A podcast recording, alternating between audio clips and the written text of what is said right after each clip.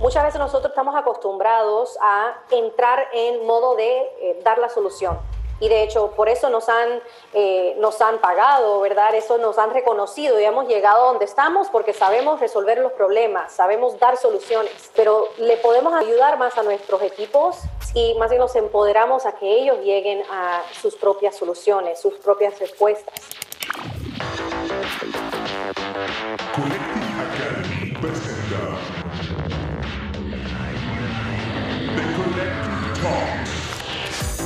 Resolviendo los problemas y los retos más complejos de los negocios, la tecnología y el futuro, yo soy Jorge Fajardo, director del Master in Business and Technology, y cada semana busco aprender más de los mentores, aprendedores, startups y empresas que conforman la comunidad de Collective Academy. Aquí, nosotros ponemos la conversación, pero los aprendizajes te los llevas tú.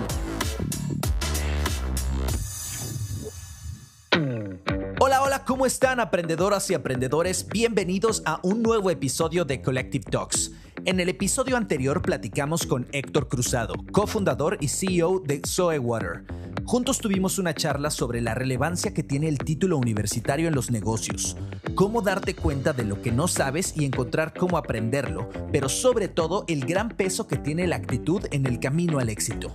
Si eres de esas personas que sienten que el sistema educativo le falló, creo que esta conversación te va a encantar. Y si ya la escuchaste y te gustó, no dejes de compartirla con alguien que pueda aprender de ella. En el episodio de hoy estaremos hablando sobre el mito de los soft skills con la CEO de iCatalyze, Diane Garza. Diane es una pionera en el coaching y desarrollo de habilidades de liderazgo. Durante más de siete años fue la cabeza del programa de innovación y liderazgo gubernamental de la prestigiosa Universidad de Georgetown, en donde pudo ser parte clave de la formación de cientos de tomadores de decisión en política pública. En 2016 fundó iCatalyze, una empresa de desarrollo personal y organizacional en donde ha ayudado a empresas como WeWork, Bloomberg, Burger King y Tim Hortons, entre otras, a alcanzar el mayor potencial del capital humano. En este episodio, Diane y yo platicamos sobre qué son los soft skills, cómo puedes comenzar a desarrollarlos, pero sobre todo la importancia que tienen para salir de la crisis que vivimos hoy. Esta hora de charla con Diane me abrió los ojos a muchas cosas que no había asimilado en años, y todo sucedió en vivo. Así que escucha con atención, y estoy seguro que haré lo mismo por ti.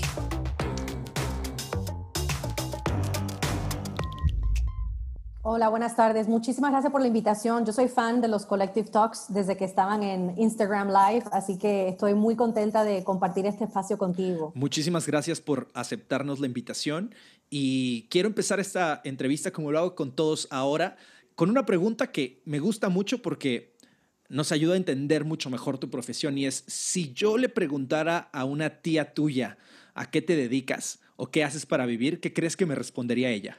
Yo creo que diría, ella da clases y da sesiones uno a uno con las personas para ayudarlos a ser mejores líderes. Muy bien.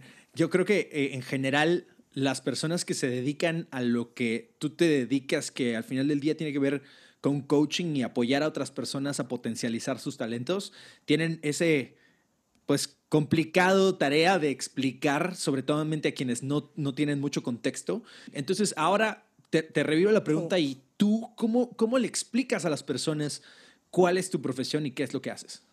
Claro, pues yo em, siempre me he em, enfocado y siempre ha sido mi pasión empoderar a las personas, ayudarlos a eh, ser mejor y dar la mejor versión de ellos.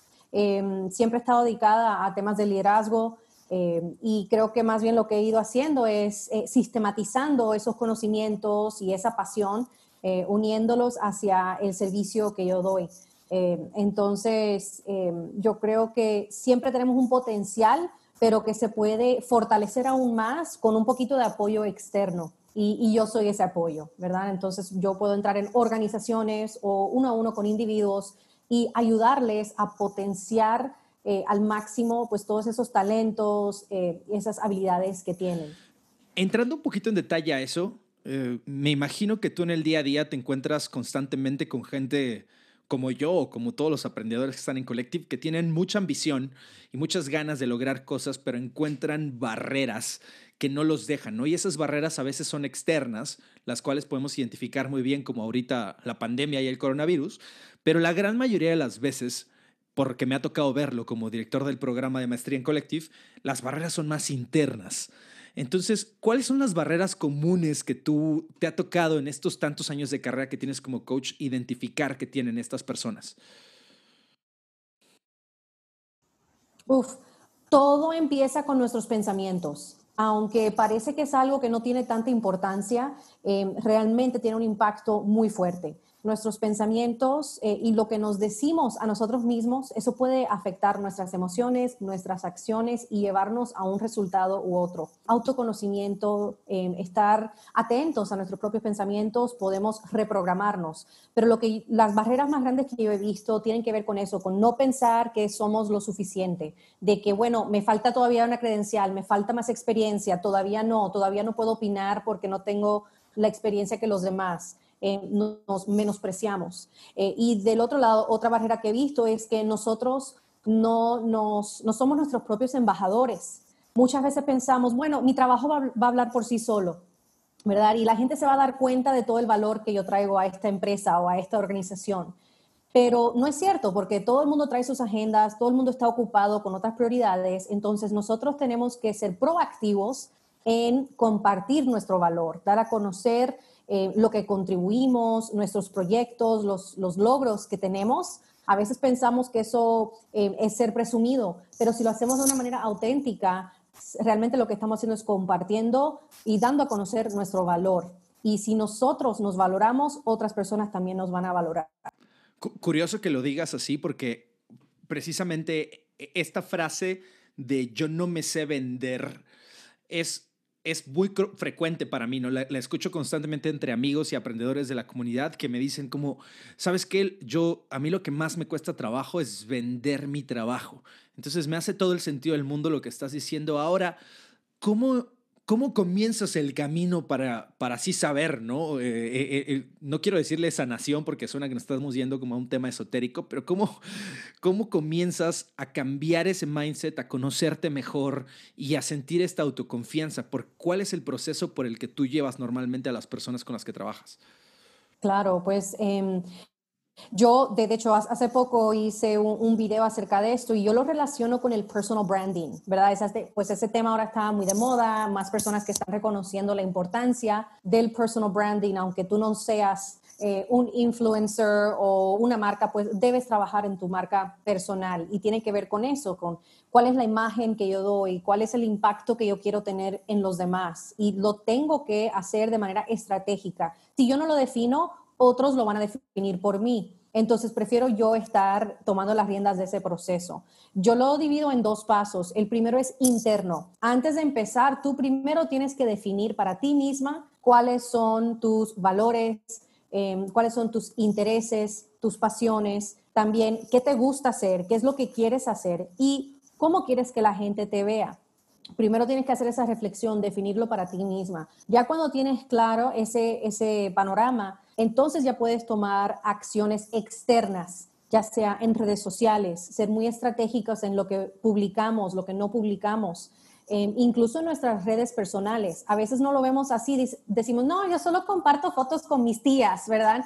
Pero es importante porque en cada momento nos están viendo, nos están observando y nos están juzgando de cierta manera. Entonces es mejor eh, tener más control sobre eso de qué es la imagen que quiero proyectar. Ahora, no quiere decir que estoy proyectando una imagen falsa, ¿verdad? Porque también es muy importante ser auténtico. La gente puede detectar cuando alguien está eh, el, el, bluff, ¿verdad? Que están poniendo cosas que no son reales o dando una imagen que no es cierta. Entonces sí es importante ser auténticos em, y eh, más bien no tener miedo de compartir, decir, mira, estoy trabajando en este proyecto en mi trabajo o acabo de hacer un, eh, una actividad con esta comunidad. O sea, compartir esas cosas para nosotros no lo vemos como un gran hito porque es nuestro día a día, ¿verdad? Para nosotros es algo fácil, pero para los demás no. Entonces es importante empezar a compartir más de esas cosas.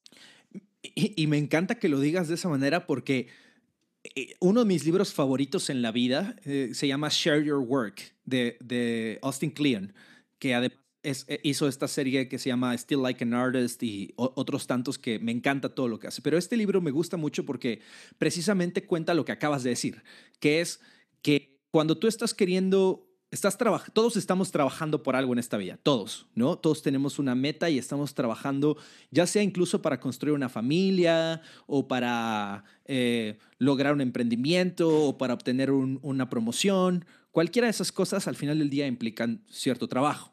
Pero al momento en el que estamos trabajando, se nos olvida hacer partícipes a las personas de nuestro alrededor que hoy a través de las redes sociales y de, la conexión por Internet y más encerrados en una pandemia en nuestras casas, es importante abrirles esa ventana a lo que nosotros estamos haciendo. Y cuando esa ventana tú solamente la abres hacia tu estilo de vida, digámoslo así, ¿no? Entrecomillado, oye, que aquí está lo que me voy a comer, oye, que aquí está eh, lo que voy a leer, oye, aquí está el, show de Netflix que estoy viendo, pues de esa manera nos significamos ante las otras personas, ¿no? Entonces, Jorge es lo que come, es lo que lee, es lo que está viendo. Cuando nosotros empezamos a compartir más la razón por la que estamos trabajando, eso, eso empieza a cambiar la percepción de las personas hacia nosotros y empieza a decir, ah, claro, es que Jorge hace un podcast. Ah, claro, es que Jorge este, tiene, ah, es director de una maestría. Ah, claro, es que Jorge tiene un show por las noches. Ah, no, pues Jorge es ser muy trabajador.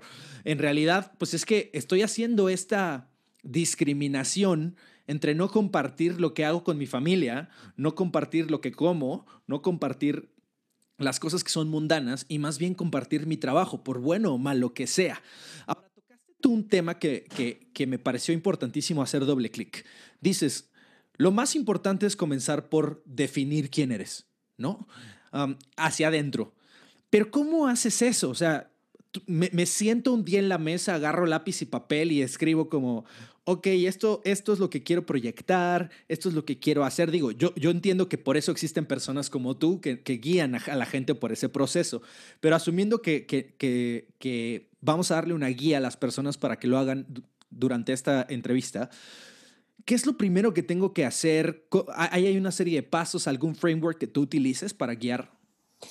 Eh, qué, coincidencia que lo mencionas, porque justo ayer em, lancé una guía. O sea, literalmente tengo una guía para esto que mencionas. Eh, más bien se llama cómo avanzar cuando me bloqueo está un poco más enfocado en cómo es, cuando estás en temas de incertidumbre, no sabes cuál es tu próximo paso profesional o en tu negocio eh, y cómo empezar a desbloquearte y entrar en acción. Entonces, esa guía también puede aplicar para este proceso a partir del, segundo paso. Son cinco pasos. luego les compartimos eh, la liga. Pero lo primero es, o sea, sí te tienes que sentar, o sea, le tienes que dar tiempo. No es de que va a aparecer por arte de magia sí te tienes que sentar y reflexionar. El primer paso es definir para ti mismo, hacerte esas preguntas y empezar a escribir. Yo lo que recomiendo es que tomes, eh, te pones un timer dos minutos, ¿verdad? Con la primera pregunta de cuáles son tus fortalezas. Dentro de eso yo hago varias preguntas que están en esa guía. Es, you know, eh, ¿qué es lo que más te gusta hacer? ¿Cuáles son esas situaciones en las que tú entras en flow, verdad? Que te estás tan esmerado en algo que se te va la noción del tiempo. Eh, también, ¿para qué te busca la gente? Esa, esa, es una muy buena. Cuando la gente por lo general te busca para dar consejos o ayuda, ¿para qué te buscan? Esos son el tipo de cosas también con las que la gente ya te identifica que tú eres bueno. Eh, entonces, empieza a escribir, escribe por dos minutos sin parar. Si se te acaban las ideas, sigue escribiendo, es parte del ejercicio, porque a veces ahí vas a empezar a ir un poco más profundo, eh, más allá, si estamos viendo como iceberg, ¿verdad? Vas a empezar a profundizar un poco más. La segunda pregunta, otra vez para darte dos minutos, es, ¿dónde te quieres ver de aquí a un año? Ahora, puedes ah, em, ajustar ese periodo de tiempo para algo que tenga sentido para ti, si quieres decir de aquí a dos a seis meses o de aquí a diciembre, ¿de qué manera quiero cerrar el año? ¿Cómo quiero que me vean? Entonces pregúntate, ¿qué quieres hacer? ¿Qué quieres lograr? Em, ¿qué, necesitas aprender o, qué quieres, en qué te quieres formar en ese, en ese tiempo? Y em, algo interesante, una pregunta que sirve también ahí es, si de aquí a un año alguien te da una, una nota de, para darte las gracias, ¿para qué? ¿Qué te están agradeciendo? ¿verdad? Entonces, otra vez, dos minutos sin parar, empieza a escribir, empieza a escribir. ese es el, primer paso, pero te ayuda a empezar a definir cuáles son esas cosas que son importantes para ti y em, a dónde te quieres ver de aquí a un año.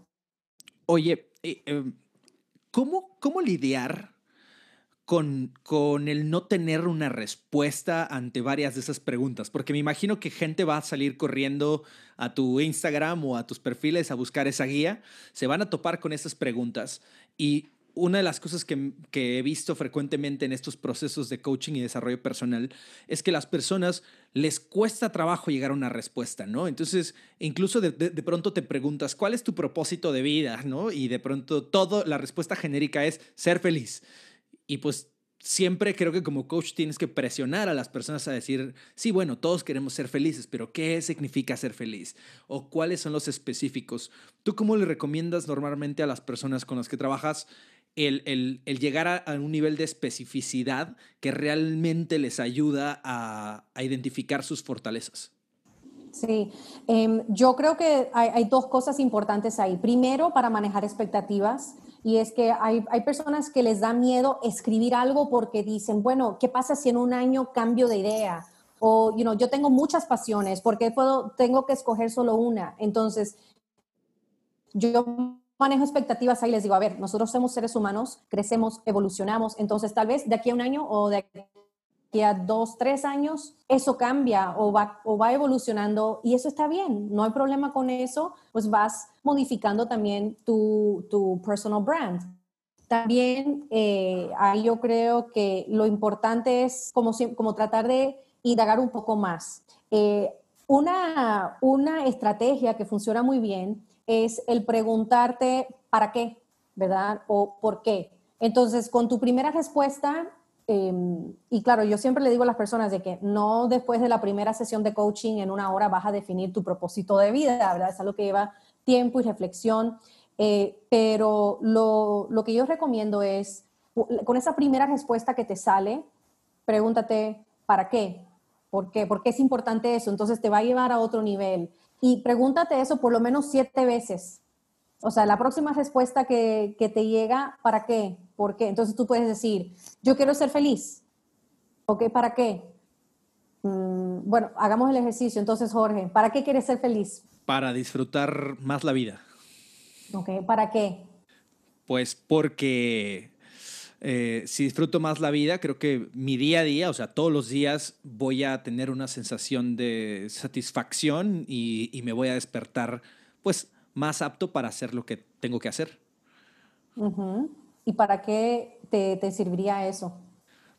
Pues creo que eh, las personas que están alrededor de mí obtendrían mi 100%, ¿no? Eh, y al obtener mi 100%, yo podría realmente significar el eh, eh, una inspiración y un cambio para ellas, ¿no? Eh, y, serles de beneficio en vez de ser pues algo perjudicial o un lastre que normalmente podemos ser algunas personas cuando no estamos en nuestro 100. ¿Y para qué quieres ser esa persona y estar al 100 para ayudar a las personas? Pues me hace sentir que tengo un sentido de trascendencia mucho más grande, que es algo que siempre ha sido importante para mí, ¿no? O sea, tener un impacto y, trascender. Podríamos seguir, ¿verdad? Varias veces más, pero ves cómo empezaste con, you know, el propósito de vida, ser feliz, pero lo que vas profundizando, vas llegando un poquito más como a esa, eso que es muy real eh, y también un poco más tangible em, en cuanto a poder definir y responder esa pregunta. Y sí, es muy difícil responderla de hecho, muchas de las personas que llegan a mí en coaching, esa es la pregunta que tienen. no sé cuál es mi propósito, no sé hacia dónde voy. Eh, de hecho, fue parte de la razón que hice esa guía, porque es algo que veo muy común. Me encanta. La verdad es que ahorita que me lo estabas preguntando, me, vino otra idea que tiene que ver con, con tolerar también esa incomodidad en la que te pones, ¿no? Porque hay una incomodidad intrínseca en que te pregunten cosas que son muy, que te preguntes a ti mismo probablemente. Ayuda incluso que te lo pregunte alguien más porque tú nunca te vas a hacer esas preguntas tan incómodas que son esos por qué es, por qué hago esto, qué me motiva, qué me mueve. Pero definitivamente sí he visto yo que desbloquea un potencial impresionante cuando una persona tiene esa claridad ¿no? E, entran al cuarto y iluminan ese cuarto porque sabes que esta persona tiene súper claro lo que quiere, está tranquila consigo misma, eh, está en equilibrio y está en balance. Y, voy a llegar al punto que quiero central de la charla de hoy, que es toma mejores decisiones. Nosotros normalmente en Collective hablamos de, muchos aspectos, pero en realidad estamos muy enfocados en líderes y, personas que toman decisiones porque tu capacidad de tomar decisiones es la que va a hacer la diferencia por completo en tu vida, ¿no? Buenas decisiones te cambian la vida, malas decisiones te cambian la vida. Y al final del día, eh, para poder tomar buenas decisiones, una de las primeras cosas que debemos de tener es, es la mente, como lo dice este anglicismo, sharp, ¿no? Estar bien agudo, bien consciente de lo que estás viviendo.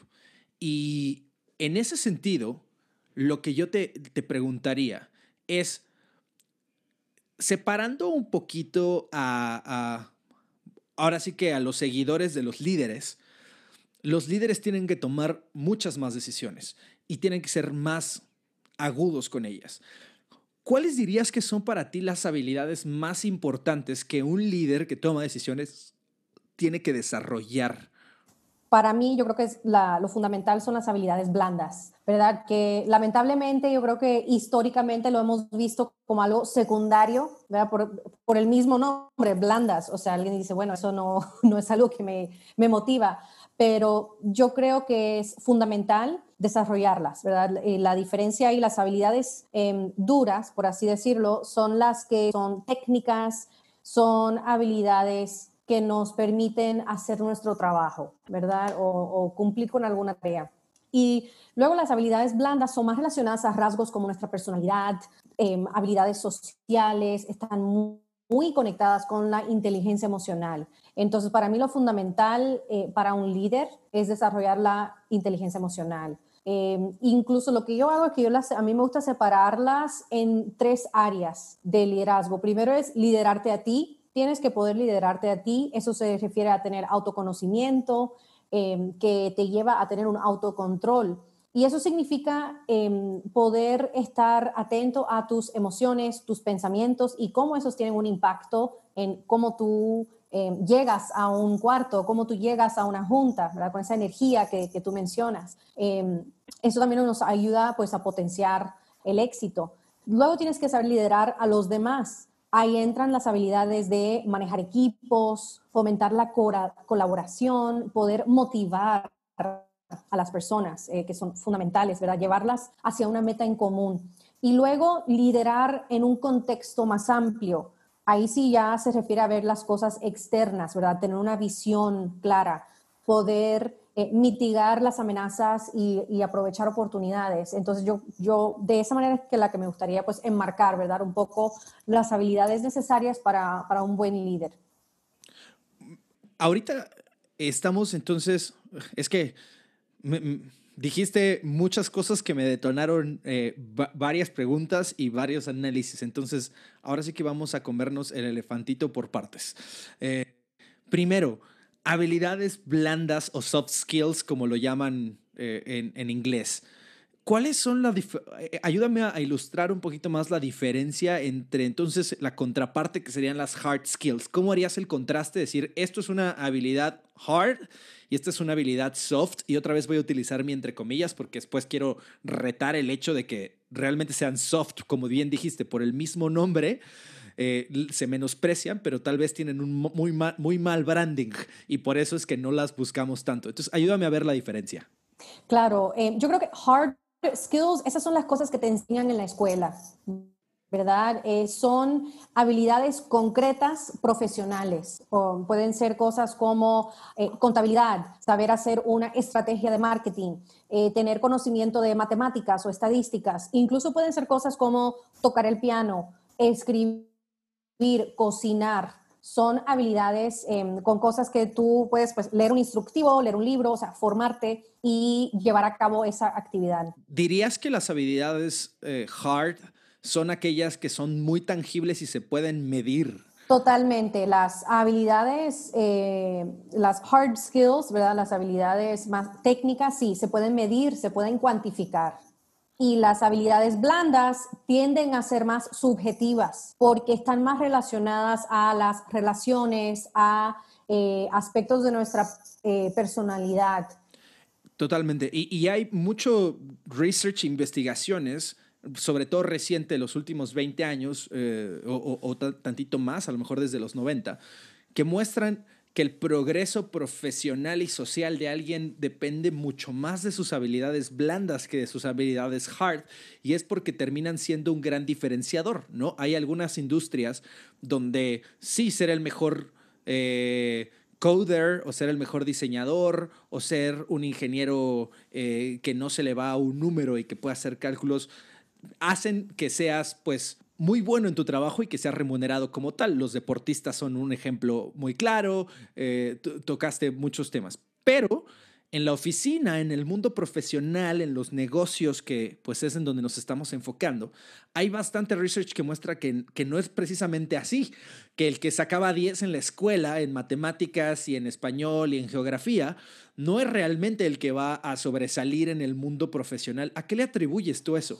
Sí, claro, pues ya hay, hay muchísima investigación, incluso de Daniel Goldman, que literalmente escribió el libro acerca de inteligencia emocional y él dice eso, que ya cuando nosotros llegamos a cierto nivel en el ámbito laboral, tendemos a, estar al mismo nivel que nuestros colegas en cuanto a IQ, ¿verdad? A nuestra inteligencia, habilidades, eh, capacidades así muy técnicas. Por ejemplo, cuando vas a un dentista, ¿verdad? Puedes ir a varios dentistas y todos tienen las mismas, las mismas credenciales, la misma formación, ¿verdad? Tuvieron que estar cierto número de años estudiando, Em, saben limpiar los dientes, saben, tienen esas habilidades iguales, pero lo que hace la diferencia es tal vez si vas a un dentista y no te saluda o te, está ahí eh, haciendo cosas en, la boca te hace sentir incómodo, eh, a diferencia de otro dentista que te, da la bienvenida, ¿cómo estás? Te pregunta, ¿estás cómodo? ¿Quieres así o quieres de otra manera? O sea, está preocupado por ti, tiene más inteligencia emocional. Entonces, ¿a cuál dentista vas a regresar? Entonces, a eso es lo que se refieren los estudios, diciendo que ya cuando tú llegas a cierto nivel, pues tendemos a estar Em, con nuestros pares en el mismo nivel de formación, credenciales y lo que hace la diferencia es la inteligencia emocional, las relaciones que tenemos, cómo la gente se siente cuando están trabajando con nosotros. Y cuando estabas hablando hace ratito, comentaste de este marco, framework, de estos tres niveles. Entonces quiero, quiero ir a cada uno de ellos por aparte para poder darle suficiente nivel de detalle. Entonces, hablaste de, manejarse a uno mismo y lo que yo, Jorge, entiendo con eso tiene que ver mucho, primero que nada, con hábitos, ¿no? Porque los hábitos al final del día los, los, te los autoimpones tú y, y es importante poder identificar cuáles son los hábitos o los comportamientos que tú tienes que te están saboteando probablemente o que te están empoderando a, funcionar mejor. Em, yo, yo probablemente lo identifico en mí con, con, el tema del ejercicio que me cuesta y que es como de, oye Jorge, pues sí, ya sé que si en la mañana hago ejercicio me siento bien todo el día, o sea, sé perfectamente el beneficio que tengo pero me cuesta trabajo automanejarme y decir, Jorge, tienes que tener esta disciplina, otras cosas que me pasan a mí, como la comida, ¿no? Ya sé que si como ciertos alimentos me voy a sentir mal o voy a estar hinchado y no, me voy, no voy a poder pensar igual durante el día, pero bueno, hacer esta conciencia es importante. ¿Qué otros elementos, además de los que estoy mencionando, tú pones en, esa, en esta primera, en el primer plato de esta comida, que es el manejarse a sí mismo? Sí, claro. Yo creo que en, ese tema de liderarte a ti mismo, em, tiene que ver con el autoconocimiento. O sea, yo creo que tienes que conocerte a ti mismo, saber cuáles son tus fortalezas y también cuáles son tus debilidades, ¿verdad? Cuáles son tus puntos ciegos em, para que puedas manejar esas debilidades o tratar de mitigarlas de cierta manera o apalancarte, em, trabajar con otras personas que te ayuden a contrarrestarlas, ¿verdad? Entonces, el tema de fortalezas y debilidades es muy importante ahí. Yo creo que también em, tiene que ver con la seguridad que tienes en ti mismo. Entonces, mientras más desarrollas la inteligencia emocional, más puedes tener esa confianza en ti mismo. ¿Por qué? Porque no te vas a tomar tan en serio, no te vas a sentir tan, em, tan abrumado con un fracaso, ¿verdad? Es saber, saber superar eh, los fracasos, verlos más como un aprendizaje. Entonces ahí también entra lo que es el mindset, que ahora también está muy de moda, eh, un mindset eh, de crecimiento, como le llaman el growth mindset, que es esa, esa mentalidad de que, bueno, si tengo algún fracaso o en algo no me fue tan bien como yo quería, pues puedo seguir intentando, puedo seguir creciendo, aprendiendo. Entonces, vamos a usar tu ejemplo de ir al gym. Si tú no vas un día al gym, una persona con una mentalidad cerrada, con poca inteligencia emocional, diría, ah, ya no fui, ahí voy otra vez, yo nunca puedo, yo nunca voy a poder ir al gym, no voy a poder desarrollar este hábito, soy pésimo. Pero una persona con una mentalidad más amplia, una mentalidad de crecimiento eh, y, y más inteligencia emocional, dice, está bien, tienes algo de autocompasión, bueno, hoy no lo hice, no pasa nada, mañana lo intento otra vez, voy a seguir intentando para generar este hábito. Yo sí puedo y es un proceso, ¿verdad? Es cuestión de seguir intentando. Entonces, esos son algunos de los elementos que tienen que ver ahí con liderarte a ti mismo. Y, luego vamos a pasar con la siguiente etapa que es liderar a los demás. Y aquí te voy a contar una pequeña anécdota para que me digas, primero, si lo hice bien y segundo, si eso se puede extrapolar hacia otras cosas, ¿no? Entonces, a, mí me gusta correr, como te decía, y entonces eh, no soy muy fan del gym, pero sí con que corra algunos kilómetros por la mañana, me siento bastante satisfecho y funciona muy bien. De pronto empecé a evangelizar a personas que yo quiero a correr, ¿no? Porque decía como, oye, a mi hermano, a mi mujer, les decía como, oye, vamos a correr. Y me decían, es que yo no, no me gusta correr, yo no sé correr, yo no funciona de esta manera. Y una de las cosas que yo apliqué es decir, a ver, primero no, no esperar a que corrieran al mismo nivel que yo, es como, vamos a correr, bueno, un, dos, tres, y pues yo me arranco a correr y, y, estas personas quieren seguirme el paso y evidentemente se cansan porque no están igual de entrenadas que yo. Y entonces dicen lo que tú decías hace un ratito, te lo dije, yo no soy bueno para correr, me cansé, no me gustó y entonces saboteo. Como ya me había pasado en otros momentos en mi vida, ahora en la pandemia que empecé a hacer esto, lo que yo les dije fue, voy a correr a tu paso y si te tienes que parar y caminar, me paro y caminamos juntos de aquí a acá y luego seguimos corriendo. Vamos a seguirle corriendo, o sea, haciéndolo intermitente. Y lo que noté con esa, digamos que, decisión es que al final como completamos juntos, dijeron como, ay, wow, sí corrí y sí di una vuelta. Y, y una parte importante para mí, además de esta anécdota, fue la medición, ¿no? Porque utilizamos pues el celular, ya sabes, para medir los kilómetros. Y entonces les digo, miren, hoy corriste cuatro kilómetros. Y este de yo nunca hubiera podido correr cuatro kilómetros y acabo de ver que lo hice, parándome despacio, como sea, pero lo hice, fue muy productivo. Entonces, eh, yo no le atribuyo eso. Naturalmente, eh, si nos vemos por hard skills, yo soy el peor corredor del mundo, el peor. Pero si lo vemos por soft skills, a mí como líder o como persona que, que lideró esa actividad, me dio mucha satisfacción el decirle a las personas, en ayudar a otras personas a romper ese paradigma. Dentro de esta anécdota y obviamente ampliándolo un poquito más, ¿Tú qué crees que son las habilidades que se necesitan desarrollar para que esto pase, ¿no? Para que esta segunda etapa donde ya te manejaste a ti mismo, ya te obligaste a correr y ya lo lograste, y ahora estás tratando de manejar a otros y impulsarlos e inspirarlos. Sí, yo me, encanta esa anécdota porque da en el clavo de el, el tema, nos tenemos, nos tenemos que dar cuenta que estamos lidiando con otros seres humanos, ¿verdad? No son robots que yo entro y digo, estas son las instrucciones, ejecuten, ¿verdad? Que esa fue tu, tu idea inicial, ¿verdad? Vamos a correr, corran. Y todo el mundo, espérate, pero yo no, o sea, yo no sé. Entonces, tu segundo approach, que fue, déjame escuchar, déjame ver dónde están los demás, ¿verdad? En, en, inglés tenemos esa frase de meet people where they're at. O sea, yo no puedo llegarte a ti eh, ya queriendo correr un maratón si nunca has corrido la primera milla, ¿verdad? Entonces yo tengo que llegar a donde estás tú para poder llevarte de la mano y ayudarte a que puedas llegar a ese nivel, si es donde queremos ir, donde tú quieres ir también. Entonces yo creo que algo muy importante para un líder que está manejando personas es em, eh, saber escuchar, o sea, crear espacios para tener una comunicación más amplia. que no sea solo de un lado hacia otro, sino que tú también abras espacios para preguntar, eh, escuchar a las personas y ver cuáles son sus preocupaciones, cuáles son sus expectativas y así podemos ir generando un plan en el que todos estamos de acuerdo y todos vamos hacia adelante.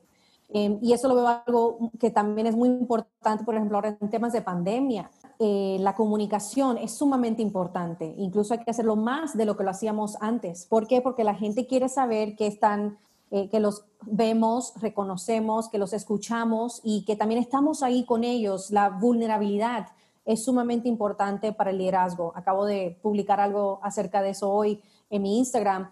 Eh, y Brene Brown, una investigadora de Texas, eh, habla mucho de este tema, ha hecho mucha, investigación y ella tiene una frase que me encanta porque ella dice, la confianza eh, no se gana en los actos heroicos o muy visibles, sino la confianza se genera en los pequeños momentos, en esos momentos de prestar atención, de escuchar y de realmente eh, que me mostrar que la otra persona me importa, ¿verdad? Poder conectar con ellos. Entonces, eh, yo creo que uno de los temas más importantes ahí es darnos cuentas, darnos cuenta que los que están del otro lado también son seres humanos con preocupaciones.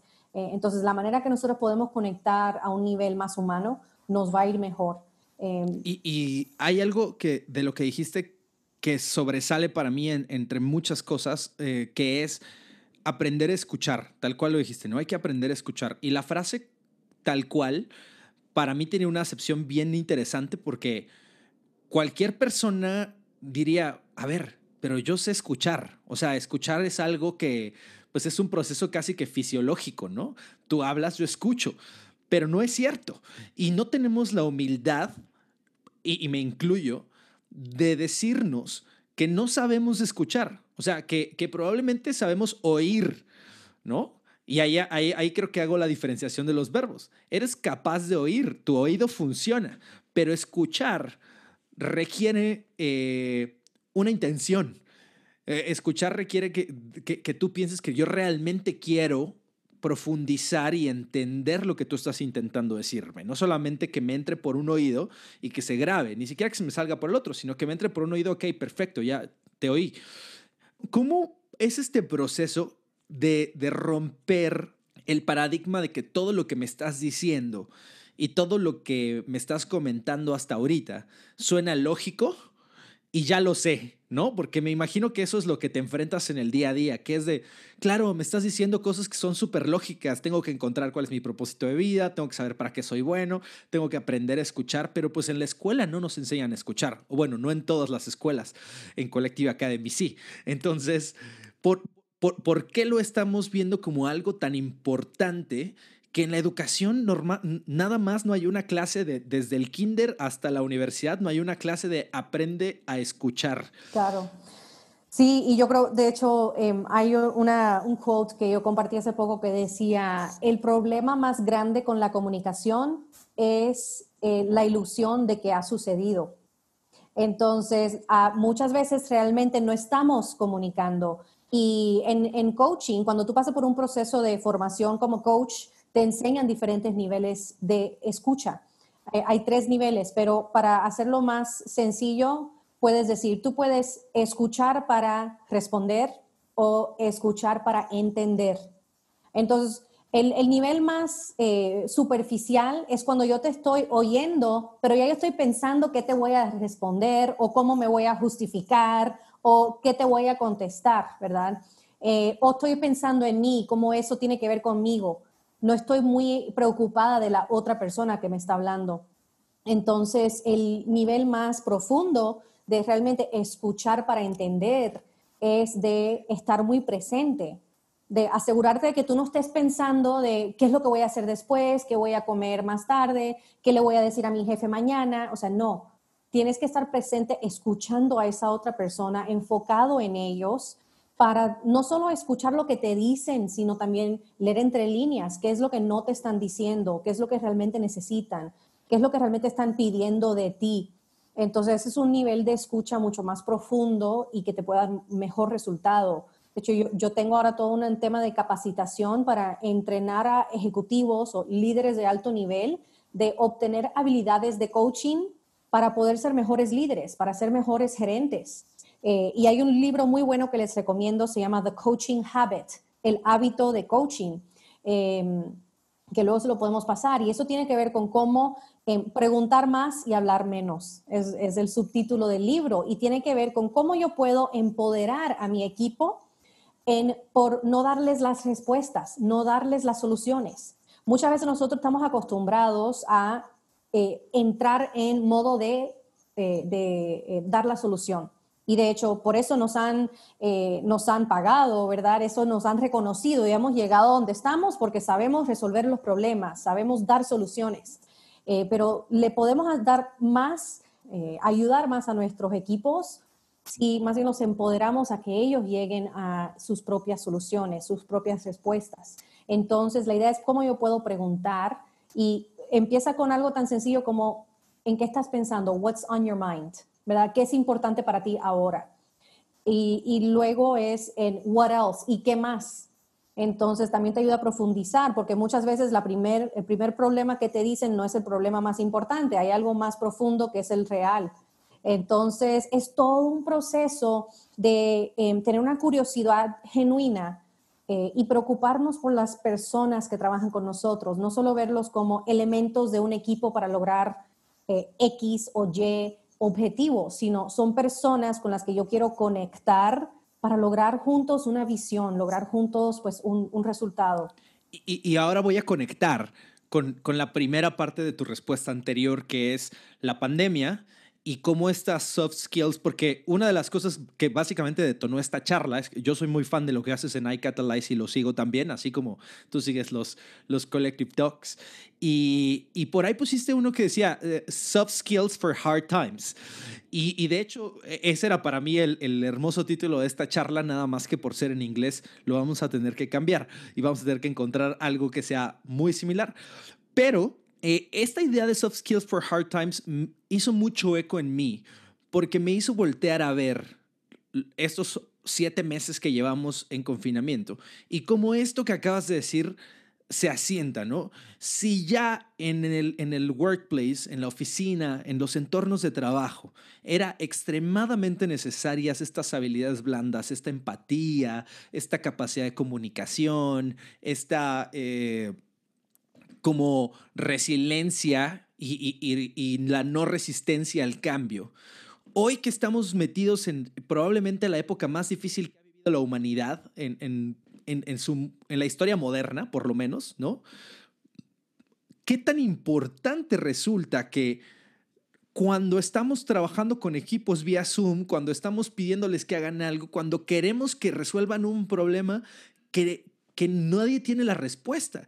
Entonces, si tu equipo venía acostumbrado a que tú tienes la respuesta siempre, porque tú siempre la tienes, ¿no? Como líder, como jefe, y llegas a un momento donde no, no la tienes, no sabes cuál es la respuesta, no sabes cuál es el punto, ni tú estás preparado para esa resiliencia, ni, ni, para ese cambio, ni tu equipo está listo. Entonces, ahorita todas, o bueno, no todas, pero muchas organizaciones en el mundo han tenido que desarrollar estos capabilities, han tenido que decir, por fuerza tenemos que comenzar a hacer escucha activa, por fuerza tenemos que empezar a desarrollar esta capacidad de nuestros equipos de no darles nosotros la respuesta, sino de hacerles buenas preguntas. E, en esta idea de, soft skills for hard times, ¿qué acciones podemos hoy, ya ahora sí que con el agua en el cuello, si alguien está escuchando esto y se está empatizando diciendo, yo estoy viviendo eso tanto como parte de un equipo como líder, ¿qué acciones tú le recomiendas a, a las personas para poder aumentar esta inteligencia emocional y estos hard skills, soft skills, perdóname. Sí, claro. Yo creo que algunos de los soft skills que son fundamentales en este proceso que estamos viviendo, em, sobre todo es la comunicación, que ya lo mencioné, ¿verdad? La importancia de abrir em, nuevas vías de comunicación y comunicar frecuentemente. Em, también es importante tener transparencia, ¿verdad? De decir, no tengo todas las respuestas. Eh, y eso es importante también de un líder, mostrarse vulnerable de que no sé cuál es el próximo paso, no sé cuál es la respuesta, pero estamos en esto juntos.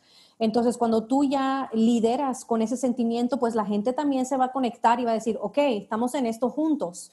eh, va a aumentar el compromiso de ese equipo, porque tú ya abres la puerta de que vamos a encontrar esa solución juntos, ustedes van a ser partícipes.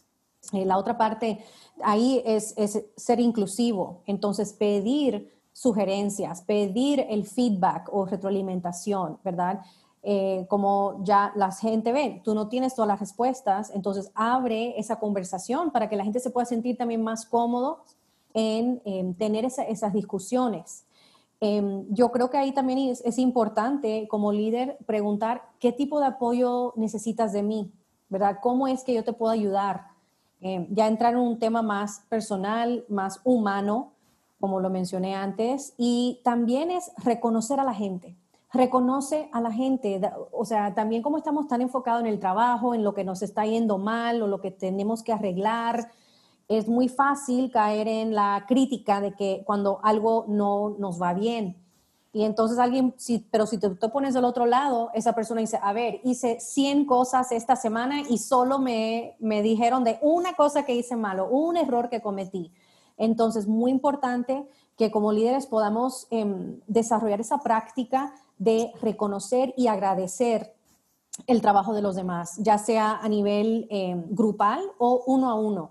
Eh, eso es muy importante, algo que no requiere nada de inversión, pero tiene un retorno increíble porque tiene un impacto muy fuerte en nuestra gente, en nuestros equipos. Y eh, por lo que todo lo que estamos viviendo es mantener el balance, ¿verdad? Tener esa sensibilidad a que todos ahora tenemos unas rutinas distintas, tenemos a familiares, hijos, perros en la casa trabajando juntos entonces, hay que tener más flexibilidad, hay que adaptarnos. No podemos exigir lo mismo que exigíamos cuando estaban enfocados, encerrados en un cubículo, ¿verdad?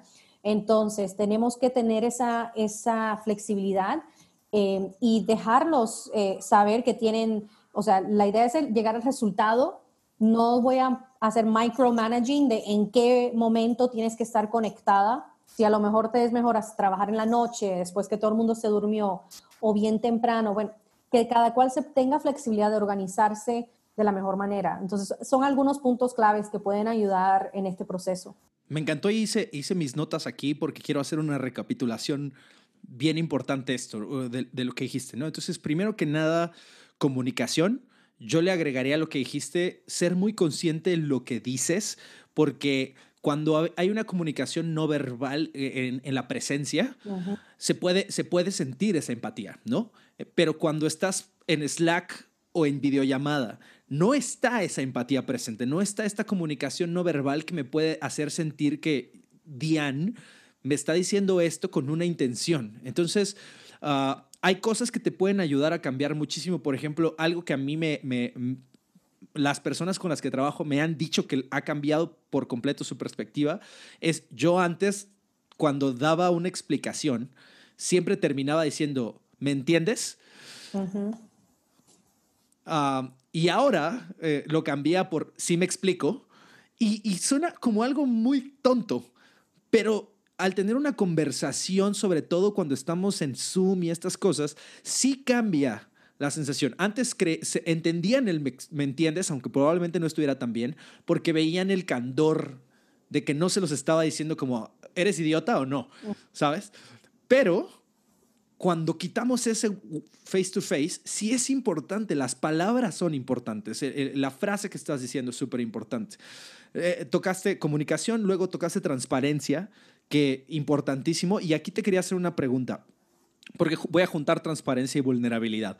Hay muchos líderes que cuando no tienen la respuesta, les da miedo mostrar esa transparencia y vulnerabilidad porque creen que sus equipos, sus seguidores, sus empleados, como sus colaboradores, como quieran llamarles, los van a ver, eh, les van a perder el respeto, les van a perder como esta figura de los van a, van a caer del pedestal porque no lo saben todo. ¿Cómo se lidia con eso, Diane? Sí, es, es muy importante. Yo creo que em, es llegar a un punto medio, ¿verdad? Porque em, lamentablemente hemos asociado la vulnerabilidad con debilidad. Em, y de hecho lo que nos invita a Brene Brown, ¿verdad? Esta investigadora, es que ser vulnerable es ser realmente valiente porque quiere decir que estamos dejando nuestra armadura, o sea, dejando esa fachada que a veces ponemos de que soy fuerte y lo sé todo, eh, y estamos diciendo, a ver, soy ser humano como tú, eh, también estoy enfrentando esta pandemia, también estoy enfrentando esta incertidumbre como tú, y juntos vamos a salir de esto. O sea, tú también puedes seguir mostrando bastante fortaleza y autoridad y a la misma vez reconocer que no sabes cuál es el punto B, pero que juntos van a llegar ahí, juntos lo van a, a, lograr. Y yo creo que así también logras comunicar a tu equipo de que los estoy tomando en cuenta, no los voy a dejar a la deriva, ¿verdad? Y que también es algo muy importante en este proceso.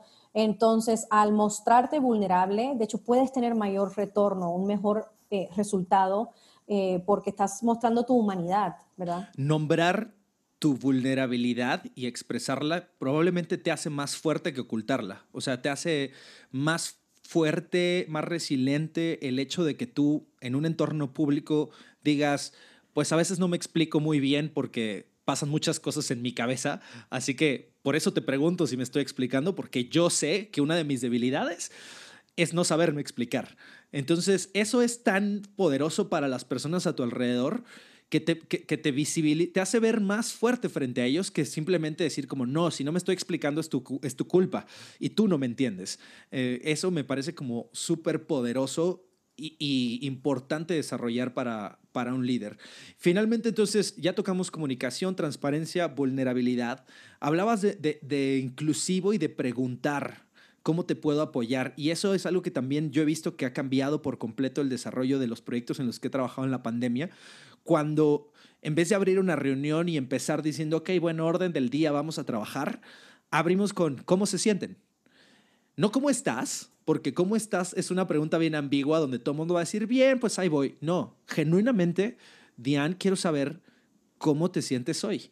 Y esa pregunta probablemente sí, va, va a comerte 20, 25 minutos de la junta porque la gente genuinamente se va a expresar cómo se sienten, pero va a hacer que lo que pase después de esos 20 minutos sea mucho más fluido. Totalmente de acuerdo. Y eso es darles un espacio eh, para mostrar esa humanidad, ¿verdad? Yo creo que todo esto tiene que ver con la Em, en inglés le dicen psychological safety. Eh, quiere decir esa seguridad psicológica, que quiere decir que tú te sientes que tienes permiso para expresarte, para expresar tus emociones. Em, y esos son tipos de entornos que últimamente han salido estudios que demuestran que si tú trabajas en un entorno donde te sientes seguro psicológicamente, em, te, va a ir mejor y vas a tener un mejor entorno, vas a tener mejor resultado.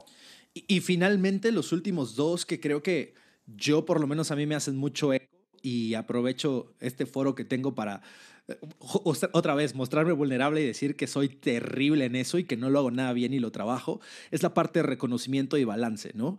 Primero porque mientras lo decías, yo sentía así como entraban los cuchillos a mi espalda lentamente, donde no, no, no, no soy bueno en el reconocimiento y no soy bueno generando este psychological safety para las personas. Eh, dijiste el ejemplo perfecto, hice 70 cosas bien y este tipo se enfocó en la 71 que me salió terrible y me salió mal. Y, no quisiera tener eso. Em, creo que todos como líderes tenemos que empezar a desarrollar esta idea de reconocer primero. ¿no? Empezar por decir lo que se hizo bien y luego empezar a, a, a, decir lo que no salió tan bien y cómo podemos mejorar. Y en el tema de balance, pues sí, eh, así como la analogía de correr, cuando eres un líder crees que todos deben de correr a la misma velocidad que tú. Y esto pasa desde mi punto de vista, o, yo lo he vivido, porque naturalmente tú estás muy comprometido con tu proyecto, es tuyo, es tu bebé. Eh, pero las personas que están en tu equipo a lo mejor no, y no está mal. Tenemos esta falsa idea de que todos los empleados de una empresa tienen que tener tatuada la camiseta y desvelarse horas por hacer algo. Y en realidad tienes que entender que estas personas están viendo un trabajo ¿no? Que tiene cierto límite y ciertas horas que sí te van a dar lo mejor de sí, pero no puedes esperar a que tengan el mismo nivel que tú. Y eso a mí me costó mucho trabajo en la vida aprenderlo, ¿no? Yo quería que todos fueran clones míos, todos fueran eh, igual de intensos, igual de, enfocados que yo, pero encontré un balance mucho más fuerte en decir, no, yo necesito establecerles muy bien sus resultados, necesito establecer muy bien las expectativas y una vez establecidas esas expectativas, entonces sí, si no hay, el balance será que, que, lleguen en tiempo y forma, más no que lo hagan exactamente igual que como yo lo haría, porque entonces lo que pasa con esos líderes, y lo he visto muchas veces, es que te vas a quedar solo. Nadie va a querer trabajar contigo porque nadie va a poder estar a las alturas de tus expectativas. Totalmente de acuerdo. Incluso si queremos generar innovación, tenemos que darle espacio a nuestra gente. Primero que se puedan desconectar y tomar un break, porque eso es necesario para pues, poder generar nuevas ideas y la creatividad. Eh, y también, si queremos eh, e-, equipos que puedan proponer, eh, dar ideas, incluso a lo mejor hasta encontrar nuevas maneras de hacer las cosas, hay que darles ese espacio, confiar en ellos y, como digo, no estar micromanaging, ¿verdad? No esperar que este, sean nuestros clones. Me encanta. Oye, yo me podría seguir toda la tarde hablando contigo de esto porque me encanta y me estás ayudando a hacer muchísimas reflexiones personales.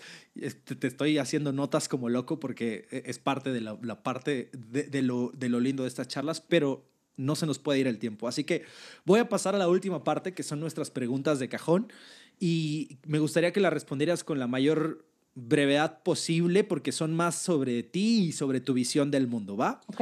Entonces, la primera pregunta que te haría es, Diane, ¿cuál es el problema que tú hoy mismo estás intentando resolver en tu trabajo?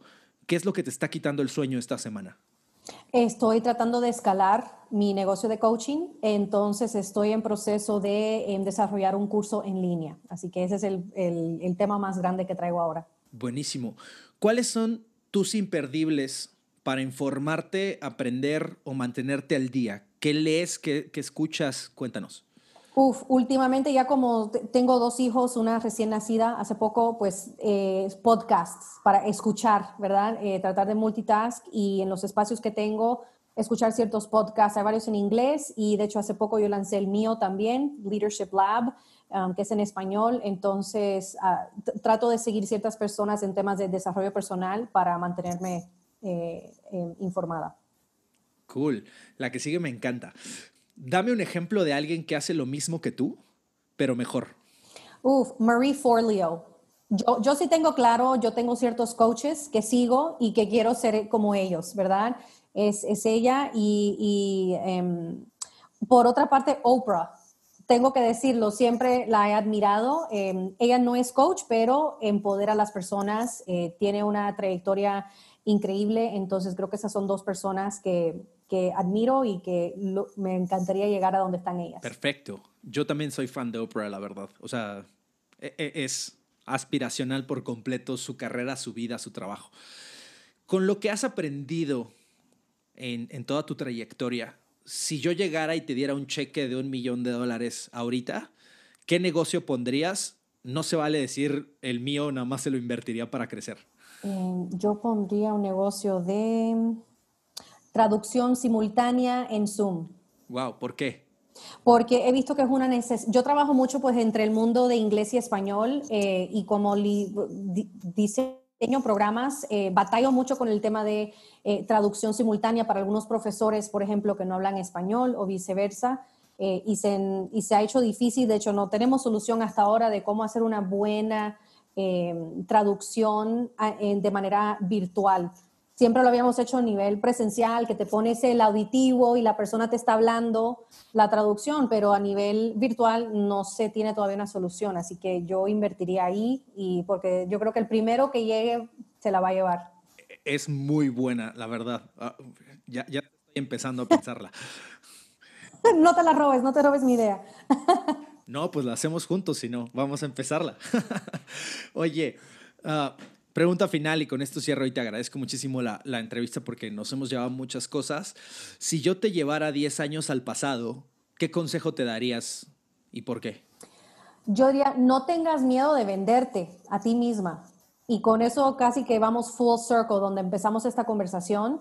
Eh, y, yo creo que al principio, no, solo cuando trabajaba eh, de tiempo completo en la Universidad de Georgetown y luego emprendiendo, eh, batallé mucho al principio con el venderme o ofrecer mis servicios y de hecho es algo que aún sigo perfeccionando, eh, pero yo creo que tenemos que perder el miedo de ser nuestros propios embajadores, dar a conocer el valor que, tenemos, todo lo que podemos contribuir em, y ser más estratégicos y asertivos en, proponerlo. Así que ese es yo creo que es el, el consejo que me daría.